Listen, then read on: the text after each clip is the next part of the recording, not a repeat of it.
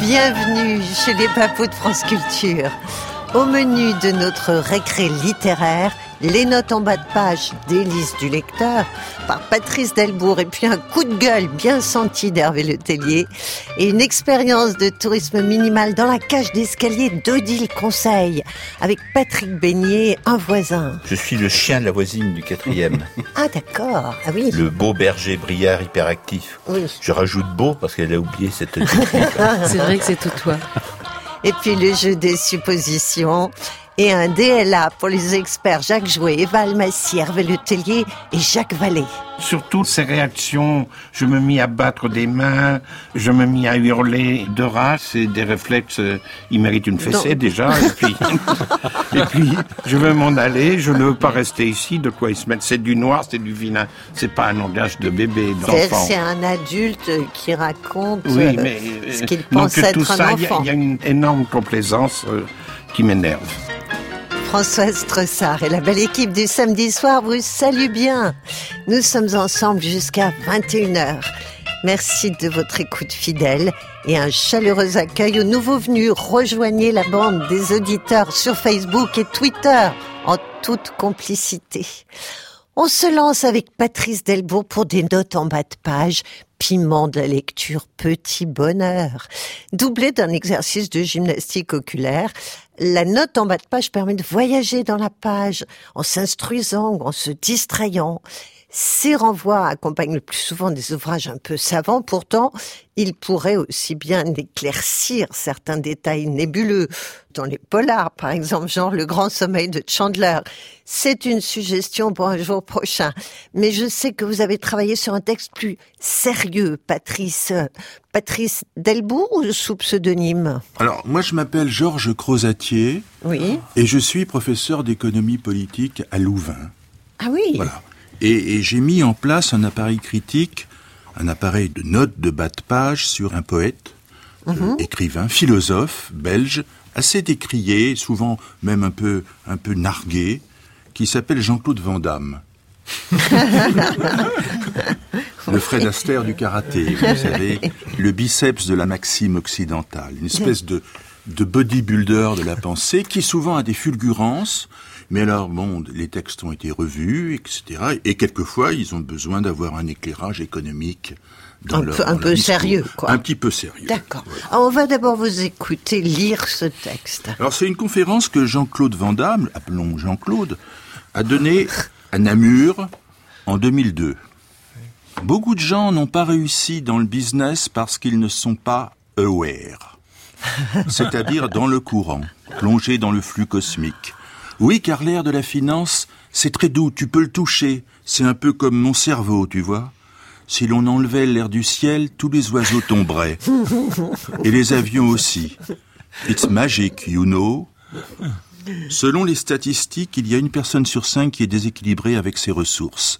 S'il y a quatre individus autour de toi qui te semblent normal, c'est pas bon signe. Capitaux? Et mourir sur place, là, vraiment, c'est un strong feeling. Question ressources, tout est lié au spirit. Je veux dire quand on rentre en soi pour digérer l'essence de la vie. Un sacré paradigme, comme on dit chez les chrétiens. Mais peut-être que ma pensée te semble old fashion. L'important c'est que je reste focus avec moi-même, ok? Si je pense trop vite, dis-moi, trop rapide le mec, trop space. Pourtant, je ne mange que des légumes sous vide. À l'intérieur de mon capital, c'est déjà l'économie de your own body. Je suis d'athlète de la pensée, la principale ressource de la poésie vivante. Je suis dans l'acting. You know, man Il faut rêver le rêve pour être davantage dans le réel. Mais parler est une chose, penser la monnaie en est une autre. Je gère ma richesse comme une métairie. Beaucoup de gens ne savent pas qui ils sont avec leur salaire. Par exemple, si tu travailles avec un marteau-piqueur pendant un tremblement de terre, désynchronise-toi, sinon tu travailles pour rien. Pigé, man Ah, il est prodigieusement euh, fin, hein, Jean-Claude Van Damme, oui. Il y a des moments qui touchent au sublime. Ah, c'est fulgurant, oui. Mais tout Oui, cela oui. a besoin un petit peu peut-être d'être mis en bon note, en perspective En avec perspective, l'histoire de l'économie mondiale. Oui, absolument. Alors, c'est un texte qui va très bien convenir à Lucas Fournier. Très bien. Effectivement, pour la lecture, vous voulez bien, euh, vous vous sentez investi, euh, Lucas Fournier, pour ce rôle? Oui, j'ai tout compris. Bah, alors, Donc, euh, c'est formidable. Et évidemment, Patrice Delbourg, vous interrompez Lucas dès que vous avez une note. beaucoup de gens n'ont pas réussi dans le business parce qu'ils ne sont pas aware. Note aware. Dans la pensée de Jean-Baptiste Say, économiste classique 1767-1832, il s'agit de la valeur-utilité fondement de la libre concurrence de la consommation de masse qui distingue valeurs et richesses. Car c'est l'offre qui crée le revenu. Et ça, un esprit comme Jean-Claude Van Damme ne peut l'ignorer. C'est-à-dire dans le courant, plongé dans le flux cosmique. Oui, car l'air de la finance, c'est très doux. Tu peux le toucher. C'est un peu comme mon cerveau. Si on enlevait l'air du ciel, tous les oiseaux tomberaient. Et les avions aussi. It's magic, you know. Note It's magic, you know. Formule utilisée par Léon Valras, le plus grand de tous les économistes, après l'absorption d'une bonne bouteille de chirouble, dans sa théorie de la répartition de la richesse sociale, lors de sa découverte de l'équilibre général concurrentiel en microéconomie occidentale. Selon les statistiques, il y a une personne sur cinq qui est déséquilibrée avec ses ressources. S'il y a quatre individus autour de toi qui te semblent normal, c'est pas mon signe. Capito? Note capitaux. Développement de la comptabilité budgétaire nationale dans la synthèse néoclassique de John Maynard Keynes. Et mourir sur place là, voilà vraiment un strong feeling. Strong feeling note. Strong feeling, tension du matérialisme historique de l'économie de libre concurrence d'un pays en crise, selon bien sûr les théories hétérodoxes de Joseph Schumpeter. Question ressources, tout est lié au spirit. Note Spirit, coaching financier basé sur le prêt à taux zéro et développé dès 1948 par le banquier international Jean Monnet. Ah, Jean Monnet, promoteur de l'atlantisme et du libre-échange, considéré comme le père de l'Europe. Je veux dire, quand on rentre en soi pour digérer l'essence de la vie, un sacré paradigme, comme on dit chez les chrétiens. Mais peut-être que ma pensée te semble old-fashioned. Note old fashion. Attitude conservatrice de Thomas Malthus, économiste britannique et prêtre anglican qui prônait une régulation des naissances pour freiner l'inévitable catastrophe démographique d'une population qui fornique comme des lapins. L'important, c'est que je reste focus. Focus, note Focus, notion centrale de spéculation dans la théorie de l'offre et de la demande, sans interventionnisme étatique, défendu par ce cher Alfred Marshall, père fondateur de l'école néoclassique. Que je reste focus avec moi-même, ok? Oui. Si je pense trop vite, dis-moi, trop rapide le mec, hein, trop space. Space Doctrine monétariste des banques centrales qui donne plus d'ampleur, plus d'oxygène au stop and go inspiré de l'école de Chicago et représenté par l'économiste yankee Milton Friedman. Pourtant, je ne mange que des légumes sous vide. À l'intérieur de mon capital, c'est déjà l'économie de your own body. Ah, note l'économie de your own body, système de gestion capitaliste libérale en autarcie défendu par Friedrich August von Hayek et inspiré par Alexis de Tocqueville, bien sûr, qui préconise au petit épargnant de gérer sa comptabilité selon les humeurs de son corps et les saisons qui passent. Ainsi, en hiver on épargne, en été on dépense. Je suis un athlète de la pensée, la principale ressource de la poésie vivante. Je suis dans l'acting, man. Acting Note, stratégie d'intervention de technocratie économique instaurée par le financier américano-canadien John Kenneth Galbraith lors des Trente Glorieuses et qui consiste à inverser la filière de l'œuf collective dans une ère d'opulence. Vous saisissez Ouais. Il y a un Oui, commentaire. oui, non, je Oui, saisis absolument. Non, mais je pense que c'est un très bon cours d'économie d'un agrégé. Un très bon euh, niveau. sûr. bah, ouais. panorama. l'ère- L'ère de l'opulence, euh, c'est la société d'abondance sont les deux grands ouvrages de, de Galbraith, comme il vient très bien de Ouais, l'expliquer.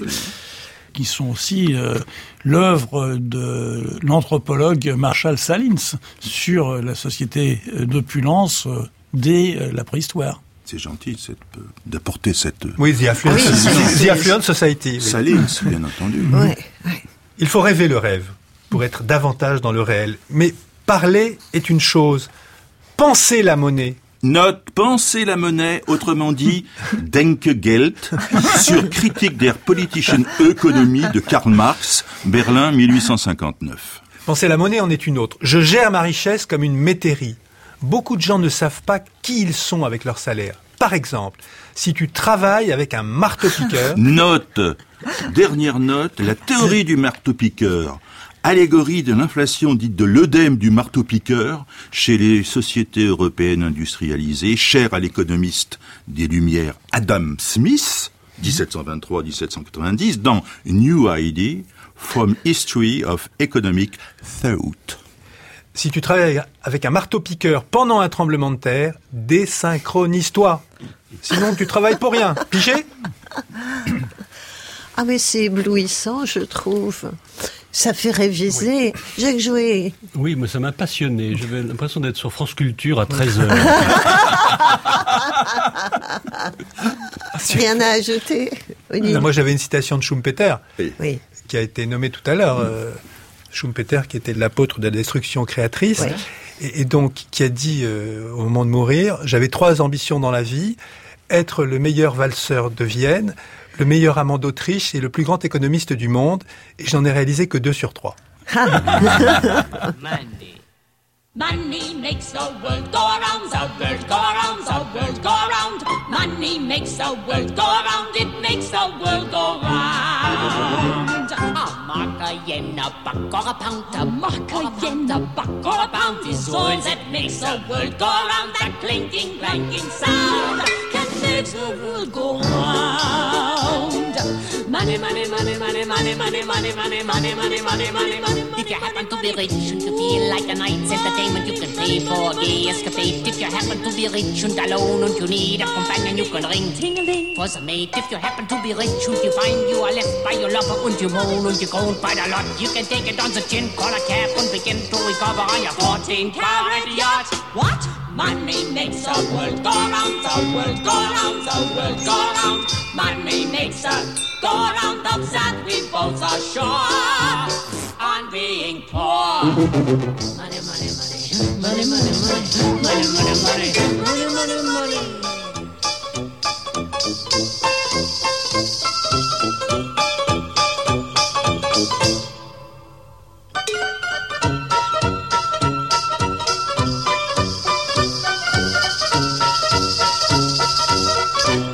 Liza Minnelli et Joël Grey dans Cabaret. Eh les filles, les gars, les papous, dans votre tête Sur France Culture, hein Et le samedi soir, le moment du pamphlet. Avec Hervé Le Tellier qui s'insurge contre un mot mis à toutes les sauces. En bonne ou lipien, Hervé Le Tellier est très à cheval sur les mots et leur emploi un rien le hérisse. Racontez-nous Hervé. Ça fait presque 6 ou 7 ans que ça dure, et maintenant ça suffit. Je voudrais vraiment qu'on arrête de dire on est sûr à tout bout de champ. Je rappelle qu'on a le droit d'être sur le toit, d'être sur la colline, d'être sur le dos dans son lit, mais je voudrais qu'on en reste là. Au début, on avait affaire à une expression qui venait de l'œnologie et qui était déjà en elle-même plutôt agaçante. Alors l'expert s'approchait de vous et vous balançait avec ce Beaujolais, on est sur des arômes de fruits rouges. Ou alors on est sur quelque chose de boisé plutôt long en bouche. Ou alors parfois le double est possible, démonstration. On est sur un Bordeaux tonique blanc, mais avec tout de même un beau fruité qui va sur la pêche et la prune. Bon, évidemment, pour le sommelier, c'était une manière d'établir entre vous et lui une sorte de frontière infranchissable, une manière élégante de vous dire avec le maximum de morgue possible de toute façon, pauvre type, tu connais rien, tu vois même pas la nuance entre la framboise et la mûre, d'autant qu'il n'y en a pas dans le raisin, abruti, donc c'est plutôt normal. Et puis c'est quand même mieux que de vous dire, alors là, on est sur un picrate du Languedoc à 14 degrés, que j'ai trouvé à 2,50€ la bouteille et que je te revends à 6 euros le verre, parce que je vois bien que je suis sur un Parisien, sur un pigeon qui a fini par en prendre l'habitude. Je ne dois pas être pessimiste, mais je crois que désormais pour les sommeliers et les restaurateurs, en général, le combat est totalement perdu. Le moindre serveur qui vous parle d'un steak frites banal vous dit alors on est sur un charolais de 3 ans, maturé en chambre froide pendant 3 semaines, et on est sur des charlottes des Flandres, frites à l'huile de tournesol. Bon, les cuistres sont hélas trop nombreux désormais. On n'a pas le temps de les réformer tous. Non, ce qui se passe, c'est qu'on est passé à une échelle supérieure. Et maintenant, on est, si vous voulez, sur un tic verbal qui apparaît partout et en toutes circonstances. La météo, entendue hier. Alors là, on est sur un phénomène persistant de vent venu du nord et qui devrait toucher la côte atlantique. Immobilier. On est sur un bien atypique des années 70 avec le charme de l'ancien. Politique. Alors avec Emmanuel Macron, on est sur un programme des libéraux de la période Reagan. Management. Avec ce projet partenarial, on est sur du win-win. Je reviendrai plus tard sur le win-win. Et enfin, le paroxysme d'une publicité pour un dentifrice qui affirmait voici peu. On est sur une très bonne nouvelle pour les gencives. Non, mais je n'invente rien. Je n'invente rien. On serait donc en droit d'enterrer des expressions comme on a affaire à ou on est en présence de. Mais pourquoi? Qu'est-ce qu'elles ont fait, ces expressions? Est-ce qu'elles étaient trop longues pour le monde moderne? Hein? Alors on pourrait entrer en résistance, et c'est ce que je propose, en demandant au serveur qui vous dit qu'on est sur un riz au lait entier à la vanille de Madagascar, pourquoi on serait pas plutôt dessous, ou à côté, ou même derrière? On serait sur une posture positive de défense de la langue française, on serait sur une démarche syntaxiquement clarifiante, on serait sur une attitude ne souffrant d'aucune complaisance vis-à-vis des facilités langagières. Ça serait salutaire de commencer dès maintenant, d'autant qu'on est sur une chaîne culturelle.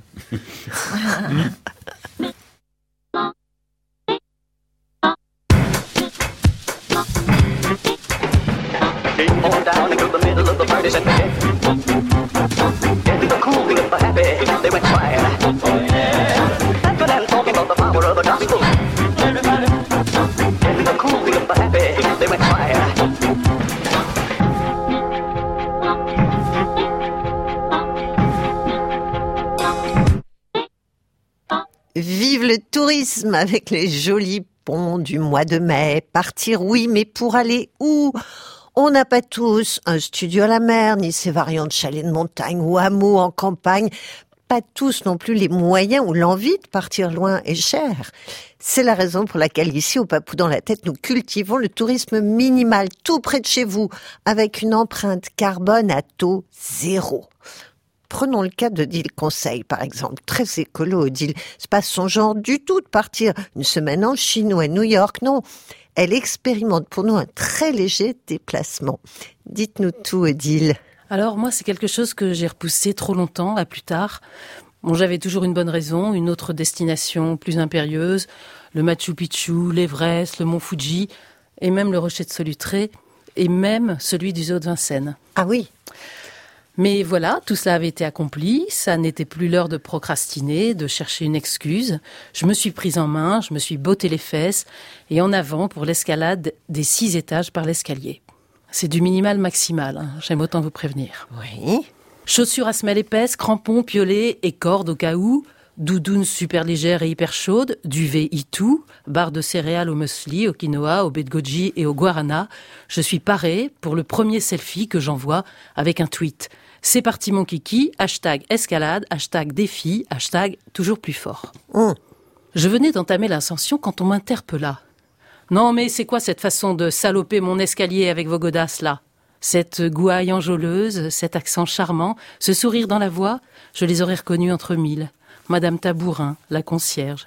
Dites aussi l'épouvantail, folcoche, la terreur des mamies qui craignent que son ardeur à briquer et à cirer l'entrée ne soit fatale à leur col du fémur. L'œil mauvais, la lippe agressive et le balai prêt à la bataille, elle regardait mes chaussures, qui, c'est vrai, étaient encore un peu chargées de crottes de lama, souvenir de ma dernière virée dans les Andes. J'ai dû me déchausser et retourner au camp de base pour les brosser, surveillée de près par la tabourin. Mais ce n'était que partie remise. Deuxième selfie, avec la tabourin en arrière-plan, et deuxième tweet, c'est reparti mon kiki, hashtag escalade, hashtag défi, hashtag toujours plus fort. Je commençais doucement, il ne s'agissait pas de s'emballer mesurer son effort, économiser son souffle, progresser avec régularité et détermination, comme les livres de Frison Roche me l'avaient appris. Premier étage. J'avais bien mérité une pause. Je me suis assise en tailleur sur le palier, j'ai sorti une barre multicéréale multi-énergie enrichie en oméga 3, j'ai fait un selfie avec elle et un tweet, une pause bien méritée, hashtag escalade, hashtag toujours motivé. J'étais là, adossée à une porte quand celle-ci s'est ouverte.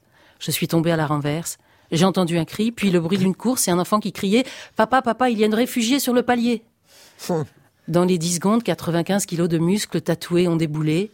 J'avais eu tout juste le temps de me relever. John Serrano, alias Hulk, déménageur par nécessité et culturiste par passion, me demandait assez peu gentiment si j'avais par hasard vu que l'immeuble était interdit aux colporteurs.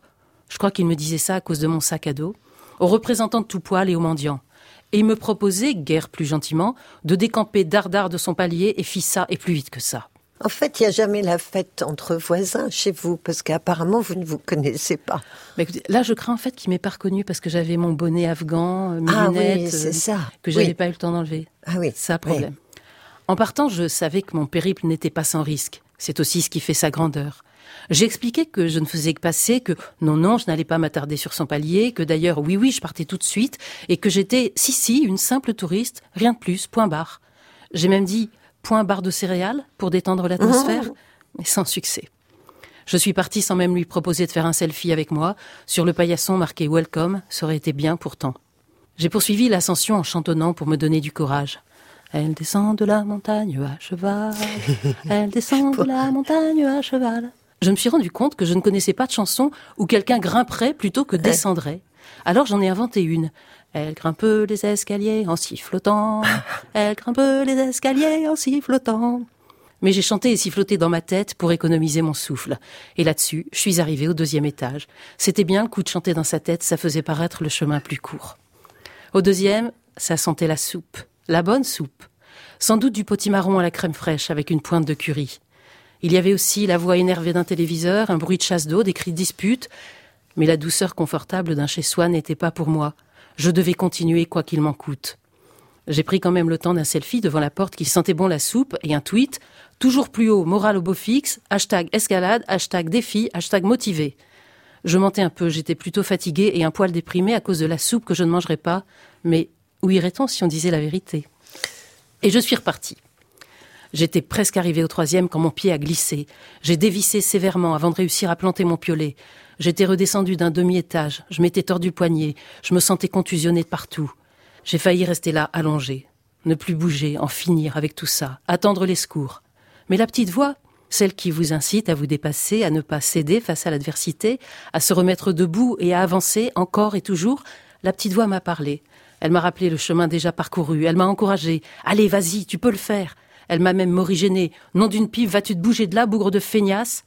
J'ai réussi, au prix de gros efforts, à me rétablir et à me relever. Je me suis remise en route, serrant les dents et ravalant mes larmes. La moyenne horaire est pas terrible quand même, hein, parce que ce sont des escaliers d'une hauteur euh, normale. Enfin, chaque étage. Je suis dans l'exploit, je ne suis pas dans une comptabilité euh, un peu étriquée, Françoise. Ah oui. Échevelée, livide, j'ai atteint le quatrième palier. Sans force que j'étais tout juste bonne à monter péniblement le bivouac. Je n'ai même pas eu le courage de me faire la soupe hyper protéinée goût tartiflette que j'avais emportée. Pourtant, ce n'est pas dur, un bol d'eau froide, le sachet de poudre, et c'est prêt. Pour mes followers, il fallait quand même que je fasse un selfie. Blotti dans mon duvet, cette fois, avec ce tweet. Une bonne nuit et à demain pour le sommet. Hashtag ascension, hashtag défi. Je me suis endormie en repensant à la soupe du deuxième étage. C'était un cauchemar. Le Yeti rôdait autour de moi, poussant des cris pareils à ceux d'une machinerie d'ascenseur. La lune m'éblouissait, se cachait, m'éblouissait à nouveau. Un yak en furie me piétinait. Je me suis réveillée en sursaut tandis que le chien de ma voisine, un berger briard hyperactif, me passait dessus. J'avais mal à la tête, mais je me suis remise en route. Après un selfie où j'enfile mon pull, je ne voulais pas qu'on voie ma tête, j'avais l'air fatiguée avec de grands cernes violets. Et un tweet quand même, c'est reparti, hashtag défi, hashtag on y croit. J'ai atteint la cinquième étape en me récitant l'étape de multiplication. J'ai quand même perdu un peu de temps parce que j'ai séché sur 6 fois 8. J'ai dû m'asseoir sur une marche pour compter sur mes doigts. D'abord, je suis tombée sur un nombre impair. Il y a quelque chose qui cloche là-dedans que je me suis dit. Et il m'a fallu un moment pour arriver au bon résultat. Et j'étais là, au cinquième, le sang cette fois battait douloureusement dans mes tempes, ma tête tournée, ou plutôt le paysage tournoyait autour de moi. C'était fou. J'étais penchée au-dessus de la rampe. En dessous, il y avait le vide qui m'attirait. Et je riais, et je me penchais. Puis il y a eu un bruit de sonnette à l'étage du dessous. Ça m'a réveillée. Ce n'est pas la première fois que l'ivresse des sommets me prenait. Il était vraiment temps que je finisse. Pour la dernière étape, j'en suis restée à la table de multiplication par deux, pour ne pas prendre le risque de traîner en route. Et voilà, sixième étage, victoire, j'avais réussi. J'ai sorti le drapeau de mon sac, selfie et tweet triomphant, arrivé au sommet, hashtag victoire, hashtag fatiguée mais heureuse. J'étais en hypoglycémie, peut-être en hypothermie. Je boitais depuis ma chute du troisième. J'avais les paupières gonflées et les lèvres gercées. Mais qu'importe. De l'autre côté de cette porte où s'affichait mon nom, une douche chaude et un bon lit m'attendaient. J'allais pouvoir me refaire une santé, répondre aux messages de mes followers. Mais mes clés Oh La pauvre qui avait dû tomber, hein. Oui, c'est une expérience qui dure combien de temps? Parce qu'avant de la recommander, quand même, d'abord il faudra que vous donniez le code de votre immeuble et puis qu'on sache si c'est la journée. euh, un Bah, Il y a quand même une nuit, hein, donc euh, Oui. ça Oui, dure mais- à peu près deux jours. Quoi. À, à peu près deux jours. Bah, je sais pas si vous vous rendez compte. Six étages quand même, à pied. Oui. Vous savez qu'il y a ça tous les ans à la maison de la radio. Les gens sont invités à venir courir dans les 22 étages de la grande tour de Radio France. Et les gens courent, courent, courent. Je suis jamais ce sera mon tourisme minimal de l'année prochaine, Françoise. Oui. Bon, Patrick Beignet, je vous ai proposé de tester l'expérience d'Odile dans sa cage d'escalier, ou peut-être ailleurs. Vous aviez le droit de déplacer le lieu de l'épreuve. Vous avez opté pour quoi? D'abord, est-ce que vous nous recommandez? Oui, oui, oui, oui, je vis dans cet immeuble. Ah, vous aussi, je- vous êtes je n'ai qui pas, J'ai pas un jugement très objectif. Je suis le chien de la voisine du quatrième. Ah, d'accord. Ah oui. le beau berger briard hyperactif, comme dit la dame. Oui, oui. Je rajoute beau parce qu'elle a oublié cette. C'est vrai que c'est tout toi. Donc, euh, je voudrais même corriger le texte de la dame grimpeuse. C'est pas pour le plaisir que je lui passais dessus, comme elle dit dans son langage un peu primitif. C'est que je cherchais dans quelle poche de son sac elle avait rangé le sachet de soupe hyper protéinée goût tartiflette qu'elle avait renoncé à ingurgiter. Car j'aime beaucoup la soupe hyper protéinée goût tartiflette, encore que je préfère le goût chorizo. Et ma maîtresse, tout à fait correcte par ailleurs, ne parvient pas à comprendre que j'aime ça, même sans eau froide, même en poudre. Malheureusement, la dame s'est réveillée avant que je ne trouve où elle avait caché le sachet. Oh, bah, ça, c'est dommage, dur, alors. ouais. Oui, enfin bon, vous connaissez son étage Ah d'habitation non, je monte pas, on me laisse pas monter. Ah, on vous laisse Oh pas là là. monter, oh là là. Madame Tabarin ou je ne sais quoi euh, nous empêche. Non, c'est Madame Tabourin. Oui, moi, je, La, je fais pas la gardienne de l'immeuble. Jacques Jouet, vous aussi, vous avez été tenté. Vous m'avez dit, je m'inscris, je m'inscris pour l'expérience de Deal Conseil dans l'escalier. Alors, rapport d'expérience. en fait, je me serais bien passé de, de cette petite enquête. Il se trouve que je dirige le service de sauvetage en altitude des pompiers de Paris. mon service intervient le plus souvent à Montmartre ou à la Tour Eiffel. Et dans mon rapport que j'ai été tenu de faire, j'estime que, avant d'entreprendre l'ascension de son escalier, Madame Odile a été mal conseillée. Ah. Elle est en effet partie en expédition dans une condition physique telle ses problèmes respiratoires sont patents, qu'elle ne pouvait pas arriver au sommet avec ses clés. Sans doute ne s'en souvient-elle pas, mais nos services ont découvert tout au long de la voie choisie pour l'ascension qu'elle s'est progressivement débarrassée des objets trop volumineux ou pesants. Les clés ont donc été balancées dans la cage d'escalier, puisqu'elles furent retrouvées au rez-de-chaussée dans une poussette, heureusement sans bébé dedans. Madame Odile est partie seule, ce qui ne se fait en aucun cas, quelque favorable que soit la météo. Elle a mis en danger la vie des sauveteurs que nous sommes. Elle doit être sanctionnée afin que pareille imprudence ne se reproduise pas. Ah oui, l'amende va être très conséquente, comme quand on est au sommet d'une montagne et qu'on vient vous récupérer, on vous fait payer euh, l'hélicoptère maintenant, en Oui, principe. mais je- oui, j'ai l'impression que je l'ai mérité. c'est vrai. je, je reconnais. Mais la prochaine fois, faites des radios, des poumons au moins. Ah bon?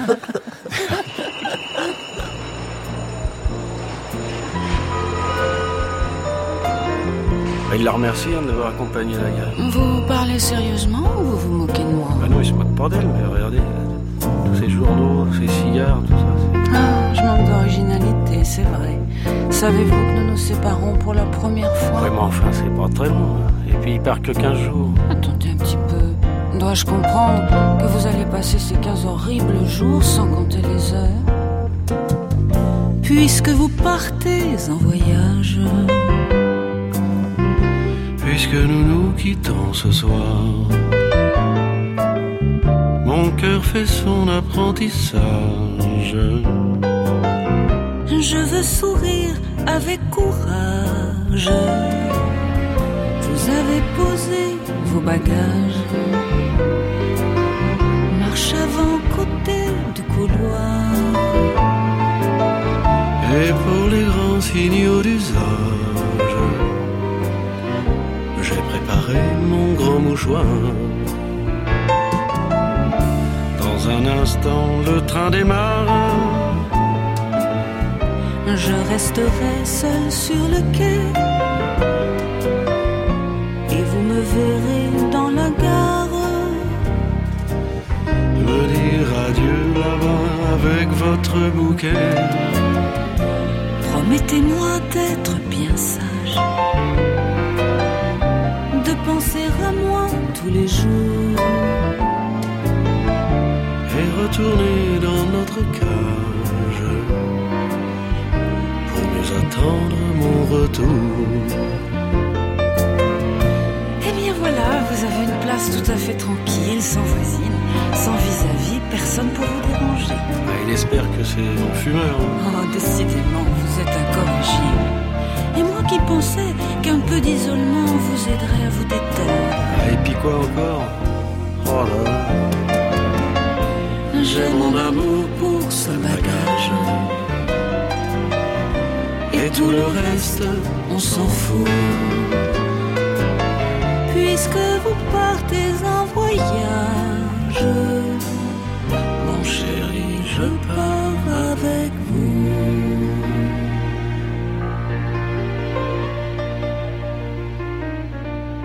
Nostalgie de la SNCF d'antan, une chanson de Mireille revue par Françoise Hardy et Jacques Dutronc.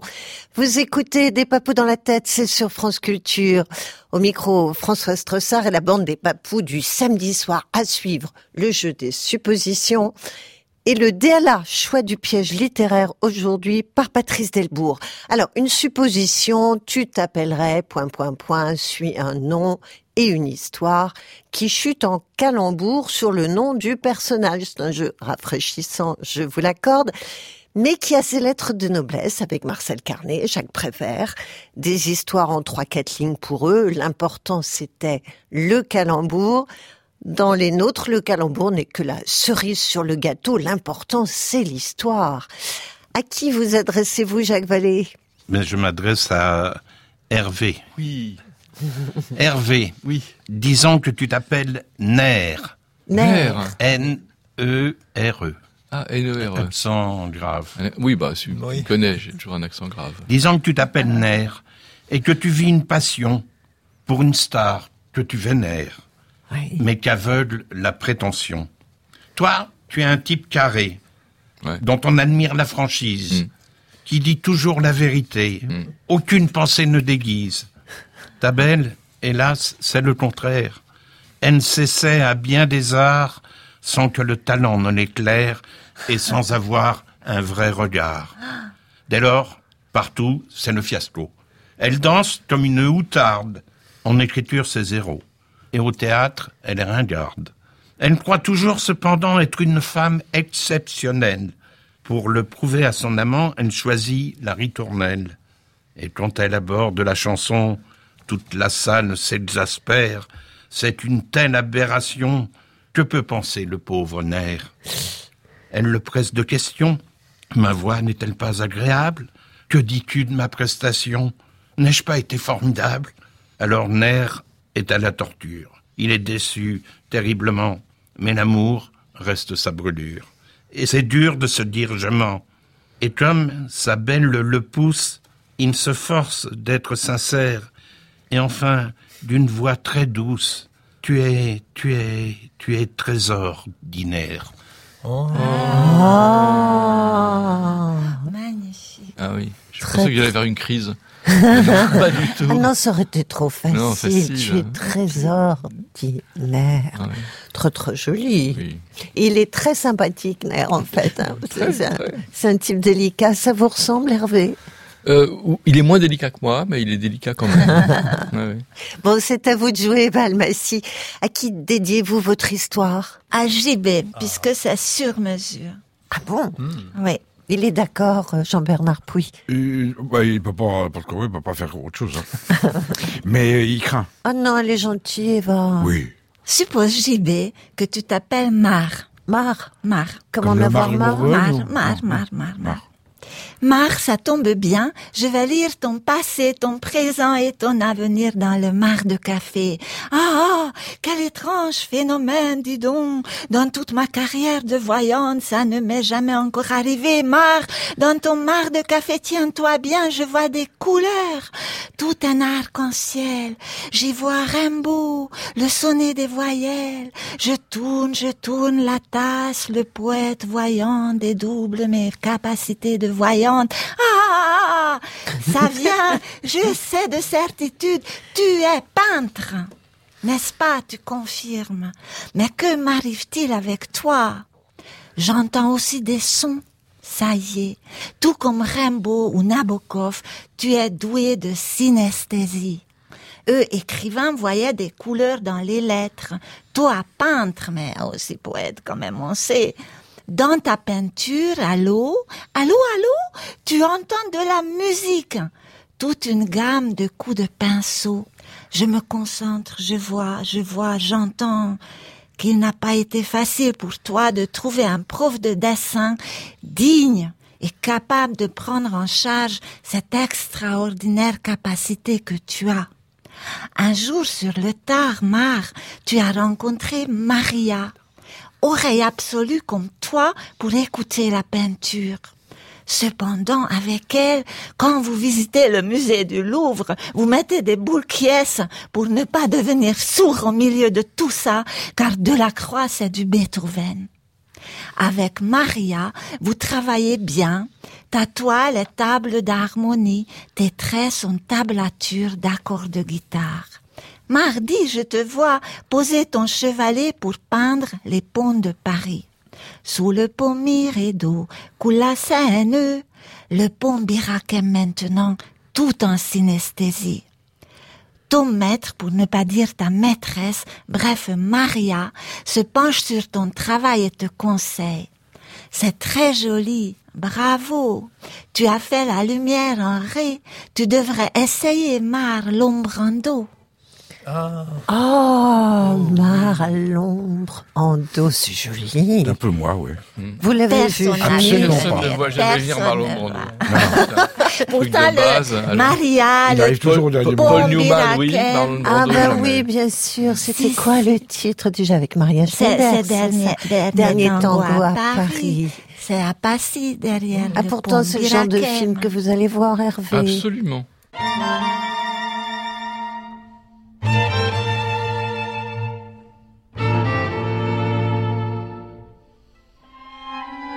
Les papous, c'est dans la tête et sur France Culture.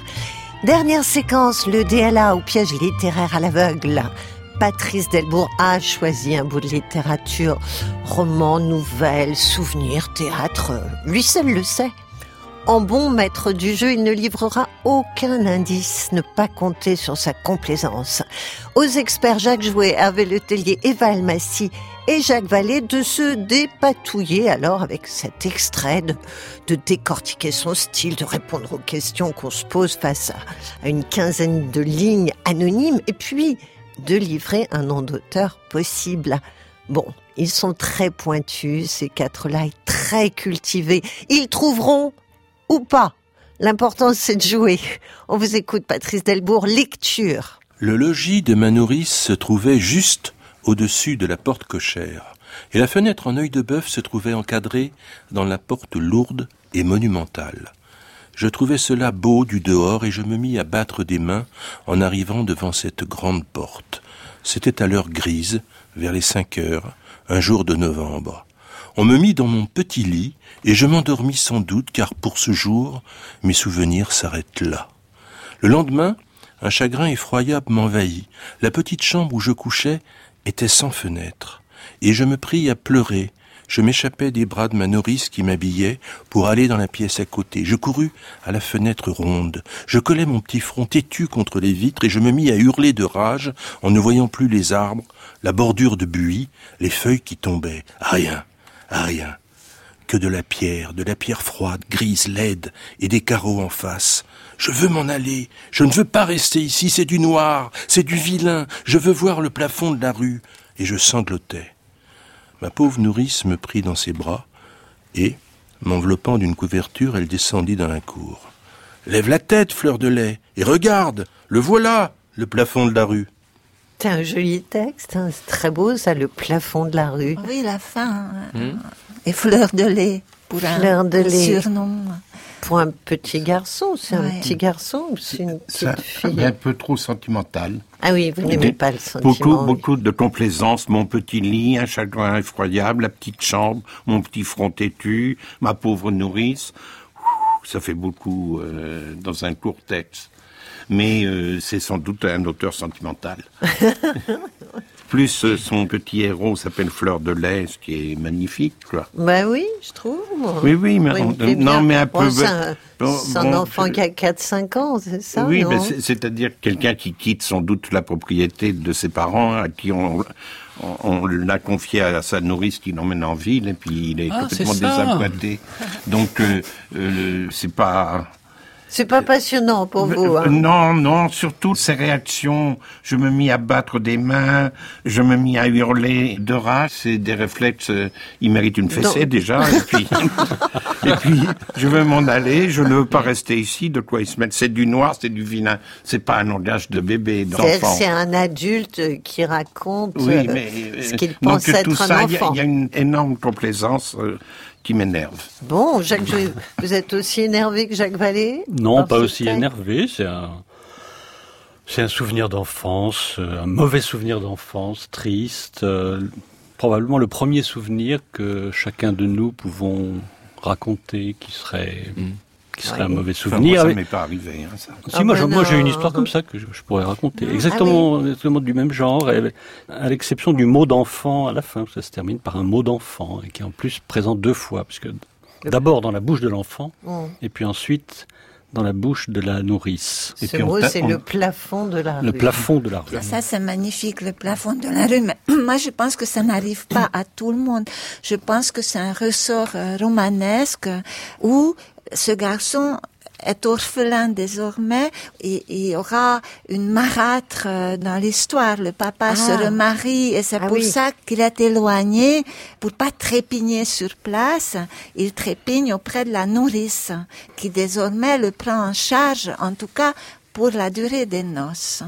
Hmm. Ah Il y a quelque chose qui accrédite quand même très fortement, je trouve, l'idée d'un souvenir vrai. C'est le car pour ce jour, mes souvenirs s'arrêtent là. Oui. Ça, ça accrédite vraiment l'idée d'une mémoire dont on voit les manques. Dans un souvenir fictionnel, on n'a pas de manque, on ne pense pas à mettre le manque. Ah si, alors. Ah oui Hmm. Je ne sais pas. Je- moi, je, je trouve qu'il y a une, en tout cas, il y a un travail d'imagination sur ce que c'est que la mémoire euh, parcellaire qui est intéressant. Voilà, c'est peut-être fictionnel totalement, mais c'est bien fait. C'est un texte effectivement un peu sentimental, peut-être parce que le, le fait simplement de revenir en arrière amène euh, assez spontanément Voilà. du sentimentalisme. Oh. Mais c'est pas mal. Même si c'est euh, effectivement euh, sentimental, c'est pas pour autant euh, condescendant. Ça se regarde pas. non, mais euh, il y a un peu de écrire. complaisance Pas avec les complaisant. petits. Oui, Oui, là, les- là, les là, petits, quand, quand même, je collais mon petit front têtu contre les vitres. C'est Mm, énorme. Et ouais. puis, c'est extraordinairement simpliste dans ses oppositions. Il y a un, deux, trois, quatre fois petit, opposé à grand plusieurs fois aussi. Et le beau est opposé au laid. Enfin, c'est un petit peu euh, pauvre en, en expression. C'est un petit peu tire-larme, ça c'est certain, mais c'est pas du Dickens. Ah, on, on Non, aurait pu non, y non, penser, mais, d'accord. je- Oui, Mais- oui, mais- oui. Jacques Jouy. Bah, ce que disait tout à l'heure Jacques Vallée, je crois, c'est, c'est- c'est- la situation est un peu quand même étrange. Pourquoi est-ce qu'il va chez sa nourrice alors que visiblement il a quand même au moins, vous disiez 4-5 ans? Ben, euh, on dit pas le- avant trois ans, les... On n'a pas- pas, de souvenir. On ne dit pas je veux ans. voir le plafond de la rue si on est encore au, au sein de la nourrice. Oui, Oui, mais les bah non, nourrices, on les longtemps. Donc, le- Mais peut-être que et on et il ne l'emmène connaît chez, pas, chez sa nourrice. et il n'a pas l'air de les- connaître le logis de la nourrice. Donc euh, on est- on est dans, effectivement dans une situation peut-être plus aiguë dont, dont parlait Jacques tout à l'heure, c'est-à-dire le- peut-être la mort des parents ou quelque chose. Ça, c'est une situation, une situation qui est plus excitante. Euh, Alors, est-ce que le, le récit de ce souvenir d'enfance est fait par un personnage qui est encore très jeune Oh non, ou par un ne- personnage qui est âgé, qui a vécu et qui se penche sur son enfance? Jacques Jouet Euh, D'abord, c'est pas forcément un garçon. Il y a, il y a aucune marque, il y a aucune oui. marque euh, grammaticale qui dise que c'est un garçon. Euh, Fleur de lait, ce serait plutôt un, nom de, de fille, oui. que de garçon. Pardonnez-moi. Mais est-ce que les petites filles se mettent à hurler de rage comme ça et à Oui, piquer des oui, colères oui, Oui. oui, oui, oui, bien sûr. Oui. Oui, oui, oui. Oui, Jacques. Moi, je vous regarde. je je Non, si J'ai sûrement fait ça quand j'étais petite, oui. Si c'était un garçon, il s'appellerait Fleur de sel. Il s'appellerait pas Fleur de lait. Excusez-moi. Mais une petite fille ne s'échappe Oui, pas des bras de sa nourrice qui l'habille. Eh, Je sais pas. Relisez-nous ça, Patrice. Peut-être en mettant un peu de joie pour qu'on ne pense plus à cet orphelin qui débarque. Oui, un peu de malice. Un second degré. Le logis de ma nourrice se trouvait juste au-dessus de la porte cochère, et la fenêtre en œil de bœuf se trouvait encadrée dans la porte lourde et monumentale. Je trouvais cela beau du dehors, et je me mis à battre des mains en arrivant devant cette grande porte. C'était à l'heure grise, vers les cinq heures, un jour de novembre.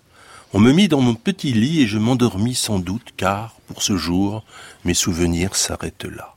Le lendemain, un chagrin effroyable m'envahit. La petite chambre où je couchais était sans fenêtre, et je me pris à pleurer. Je m'échappais des bras de ma nourrice qui m'habillait pour aller dans la pièce à côté. Je courus à la fenêtre ronde. Je collai mon petit front têtu contre les vitres, et je me mis à hurler de rage en ne voyant plus les arbres, la bordure de buis, les feuilles qui tombaient. Rien, ah rien que de la pierre, de la pierre froide, grise, laide, et des carreaux en face. Je veux m'en aller, je ne veux pas rester ici, c'est du noir, c'est du vilain, je veux voir le plafond de la rue, et je sanglotais. Ma pauvre nourrice me prit dans ses bras, et m'enveloppant d'une couverture, elle descendit dans la cour. Lève la tête, fleur de lait, et regarde, le voilà, le plafond de la rue. Ce qui est étrange, c'est le renversement. C'est la, parce que pour moi, ça reste un petit garçon de la campagne, alors que la nourrice habite la ville dans les, dans les prototypes de ça. Par exemple, si on était avec David Copperfield et sa Pegotti, ben, on l'amènerait à la campagne. Donc, Oui. c'est étrange. Moi, je pense que, contrairement à Hervé qui ressent de la spontanéité et du souvenir personnel Mhm. là-dedans, moi, je sens un peu de fabrication quand même. Et notamment, on veut amener ce plafond de la rue qu'on a peut-être prononcé comme mot d'enfant quand on était petit, mais on fait tout un échafaudage pour arriver à ce bon mot. Alors, je pense que c'est français à cause d'une petite phrase, c'est du vilain. Moi, je pense que c'est du vilain, c'est très français. Ça. Oui, c'est c'est quand même très curieux que le gosse dise ça. C'est du vilain. Ben, on lui répète ça assez souvent, alors il intègre. Mais on lui dit qu'il est vilain Euh, on, on lui dit souvent, oui, c'est du vilain, ne fais pas ça, ne recrache pas Ah. ta purée. Ah oui. Quelle connaissance. Hervé Letellier, c'est écrit directement en français. Euh, oui, je pense que c'est écrit en français. Je vois pas l'argument pour que ça soit écrit dans une autre langue. Et à Le- quelle époque? C'était l'heure grise, ça se dit aussi en anglais. C'est une phrase très anglaise. Oui. Euh, mais fleur de lait, me semble une sorte d'expression française. Quelle époque Hmm. Franchement, compliqué. Compli- Compliqué, hein Fin C'est- 19e. C'est un peu compliqué parce qu'il n'y a pas, 20, pas des marqueurs forts d'une date, d'une période. Bon, il y a des un chagrin effroyable, c'est un cliché, euh, c'est sûr. Il y a beaucoup de Il y a clichés. beaucoup de clichés. euh. Je dirais oui, 19e, parce que je pense pas qu'on puisse écrire une chose pareille au 20e, ça manque vraiment d'intérêt et je pense pas que Est-ce que on vous, choisi. vous croyez, Jacques Jouet, bon, vous êtes romancier, donc les histoires, vous aimez les porter et les mener quelque part. Est-ce que vous pensez que ça se situe au début, au milieu, à la fin? Ce sont des souvenirs. Il y a une histoire. Ce n'est pas un roman, c'est de l'autobiographie pour moi. Pour vous, c'est une Oui. autobiographie. Oui. Et je Oui. pense que le personnage de l'enfant est une fille, une petite fille. Et je pense que l'auteur est une femme qui raconte son enfance. C'est son sou- un, souvenir d'enfance crucial. D'accord, mais dans des mémoires, pas dans, Dans une des mémoires, fiction. oui. Vous plus- êtes d'accord, Jacques Vallée? Non, moi je pense que c'est plutôt un petit garçon avec ses, euh, son côté insupportable. Mais euh, sans doute a-t-il un gros chagrin. euh, mais je vois pas pourquoi, de tout- en arrivant, il se met à battre des mains. et Parce puis- que tous les petits font ça quand ils sont contents. Ils mettent Moi, les j'ai petites jamais mains comme des ça, mains, ils font ça. J'ai jamais vu ça. Vous n'avez jamais vu un petit de votre vie, Jacques Vallée. Ce- Ceux que j'ai vus ne m'ont jamais réjoui. à part ça, je pense que c'est quand même... On peut dater fin 19e siècle parce qu'il y a tout ce côté famille un peu bourgeoise avec les nourrices, avec on emmène Ouais. En la vigne, tout ça. On, on- on sent une atmosphère euh, fin 19e siècle parce que euh, c'est comme ça dans l'écriture, je crois. Et puis, on a quand même promis une aventure à cet enfant, puisque c'est un chagrin qui l'envahit quand il n'y a pas de fenêtre. Euh, Peut-être que c'est un garçon pour moi, mais c'est un peu Zazie aussi, qui, Ah à qui qui on a promis le métro. Enfin, on, on a promis la ville à ce garçon, et il peut rien contempler par sa fenêtre.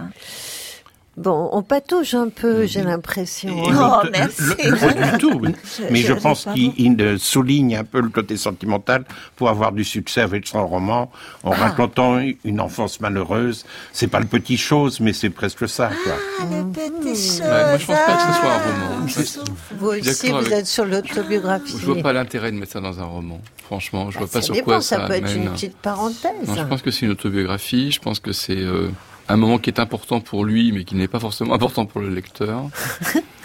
Mais ça peut être le personnage peut être en prison, il se rappelle ce souvenir d'enfant où il n'avait pas de fenêtre et, et dans la prison où il est, il n'y en a pas non plus. Enfin bon, Et- ça peut être une petite incise. Écrivez ce livre, Françoise, mais c'est pas celui-là.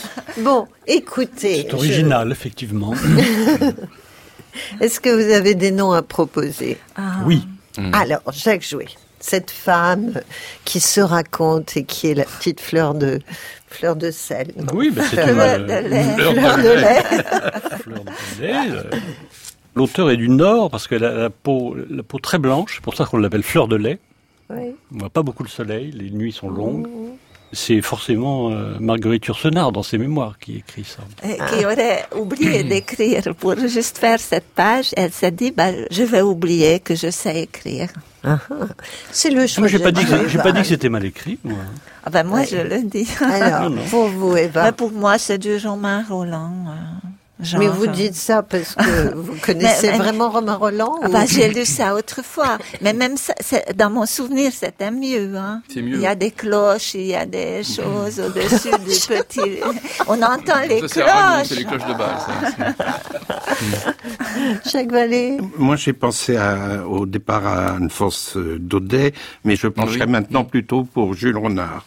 Ah oui. Ah, Aussi, Michel Renard. Oui, on, on Mais peut il penser à Jules on Renard à cause penser. évidemment de poils de carotte. Mais et ça tout aussi, c'est mieux. Oui, mais alors, Mais euh, Daudet, c'est une bonne idée. Hein. Vous dites que c'est mal écrit, ce serait tout Jules Renard. cet affect tartiné que vous n'aimez pas, non, Jacques Vallée, ce serait du Jules Renard? Ben peut-être, mais il y a que le plafond de la rue qui le sauve.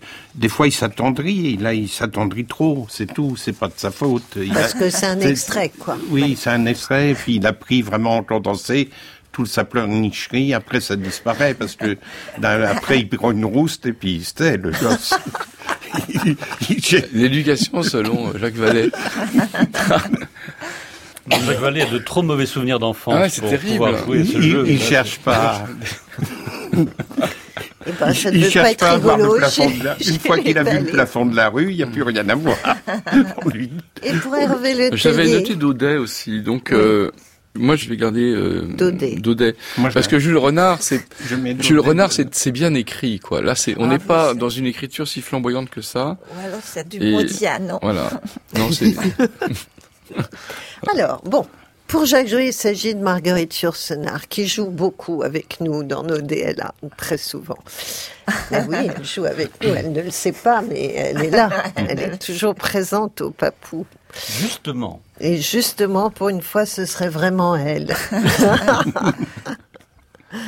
pour Jacques Vallée, bah, il préfère assurer, donc il choisit Alphonse Daudet et Jules Renard. Voilà. Voilà. Comme ça, je suis tranquille. Eva Almassi opte pour Romain Roland. Sous-titré Modiano. Et pour Hervé Le Tellier, eh bien, c'est Alphonse Daudet. Alors, Patrice Delbourg, y a-t-il un de ces noms dans votre liste de trois? Hélas, aucun nom ne Aucun. figure. Oh, vous avez perdu. Mais, mais je dois dire que Jacques Jouet a été très inspiré en disant qu'il s'agissait de mémoire et de mémoire féminine, car le bébé est un bébé, un nourrisson d'âme. Ah bon? Et les trois noms que je vais vous donner, ce sont trois noms de dames. Ah oui. Coco Chanel, Ah, oui, c'est elle. Louise Michel et Sarah Bernard. Oh là là. Hum, c'est pas facile. Honneur à vous, Jacques Jouet, puisque vous aviez trouvé la femme pas la bonne. Mais enfin, Bah, c'est déjà pas mal. c'est déjà bien. Donc, Fleur de lait est une petite fille. Fleur de lait, euh, lait de coco, évidemment. Oui, puis, euh, Mais j'y crois pas. J'y crois pas. Non, je dirais plutôt Louise Michel. Louise Michel, Ouais. ça ressemblerait à ses mémoires. Je ne sais pas, honnêtement, j'ai pas lu les mémoires de Louise Michel. Mm, je les ai mm. lus il y a trop longtemps pour avoir le, le moindre souvenir. Alors, Jacques Vallée, ce petit garçon est une fille. Oui, mais alors c'est, moi je prends aussi Louise Michel parce que euh, Coco Chanel, je n'ai pas lu ses mémoires, Sarah Bernard non plus, mais Oui. j'ai lu du Louise Michel et je Ah oui pense que pourquoi pas, c'est à un moment euh, euh, elle peut s'attendrir comme ça dans, dans ses souvenirs et pourquoi Mhm. pas. Donc euh, je, je voterai aussi Louise Michel. Et deux Louise Michel, deux Eva Almassi. Aucune idée, très franchement. Donc, moi, je n'ai lu de la prose qu'une de ces trois dames et qui ressemblait pas à ça, un petit roman de Sarah Bernard. Mais je vais quand même euh, la prendre puisque je ne peux pas du tout à reconstituer euh, les, ce dont les deux autres peuvent se souvenir. Bon, Hervé Letellier. Bien moi, je vais prendre ce qui reste. voilà, j'ai un petit peu respiré la, la feuille. Ça ne sent rien de spécial, mais je vais prendre Coco Chanel, qui n'a été prise par personne, si j'ose dire. Oui. Et voilà, pourquoi Et pas? pourquoi Oh. Il se trouve que récemment, j'ai relu des poèmes de Louise Michel. Je ne trouve absolument pas euh, du tout euh, Écrit comme ça. l'écriture de Louise Michel euh, là-dedans. Pas du tout. Hein, mais ceci dit, ça ne veut rien dire, parce qu'on n'écrit pas du tout de la poésie comme de la prose. Sarah Bernard, je ne peux pas dire. Je la vois assez bien faire la tête avec son petit front têtu. Mais le petit front têtu pourrait très bien être aussi celui d'une femme d'affaires, Oui. c'est-à-dire Coco Chanel. Eh bien, donc, Patrice Delbourg, nous avons deux Louise J'ai Michel. choisi le numéro 5. Nous avons deux Louise Michel. Ce sont les choix de Jacques Jouet et de Jacques Vallée. Nous avons une Sarah Bernard pour Eva Almassi et une Coco Chanel pour Hervé Letellier. Un ou deux vainqueurs? Un. Ah, ah, ça se joue entre Sarah Ça se Bernard joue, oui. Et Coco Et toutes ces femmes avaient un petit front têtu, elles étaient toutes les trois indomptables. Oui, parce que le hurler de rage, on voit très bien. euh, On voit Louise bien Michel Louise Michel, de rage, oui. on voit bien Coco aussi qui avait une forte personnalité. Quant à Sarah Bernard, elle trépignait déjà Oh, oh, avec oh. son berceau en bois. Mais la gagnante, c'est Eva, c'est Sarah Bernard. Pas, pas, vraiment pas. Défaut, défaut, défaut, défaut. défaut. C'est dans ses mémoires, dans sa double vie, qu'elle a écrit à 40-45 ans, publié en 1907, donc sur des, des souvenirs de nourrice. Sa mère était une courtisane hollandaise qui l'avait abandonnée très tôt. Son père est inconnu. Donc elle a été de nourrice en nourrice. Et là, on est dans une scène qui se passe à Quimperlé. Ah, on n'est pas du tout à Paris. Ah, on est dans, va là. Et donc c'est une nourrice. Elle est vraiment brinque-ballée comme ça de nourrice en nourrice. Et elle se forge un caractère et une, une opiniâtreté. Et ensuite, elle va aller directement au couvent de Versailles à 16 ans. Ah, oui. D'accord. Et Elle ensuite est gentille, la nourrice, là. Oui. Pas trop, c'est souvent des, des nourrices un peu rustiques, un peu rougeaudes, qui la rudoient. Mais ça lui forge le caractère. Et ça l'a forgé en amour. C'est elle qui disait, je vous rappelle, en amour, l'amour, c'est un coup d'œil, un coup de rein et un coup d'éponge. Ah là là. Des papous dans la tête, c'est fini pour aujourd'hui. Une émission proposée par François Strossard, avec Anne de Pelchin et Bernard Laniel. À télécharger sur franceculture.fr, c'est le podcast pendant un an à la page des papous. Pour les commentaires ou questions, direction notre page Facebook ou Twitter. On se retrouve samedi prochain à 20h. Au revoir. Belle fin de soirée à l'écoute des programmes de France Culture.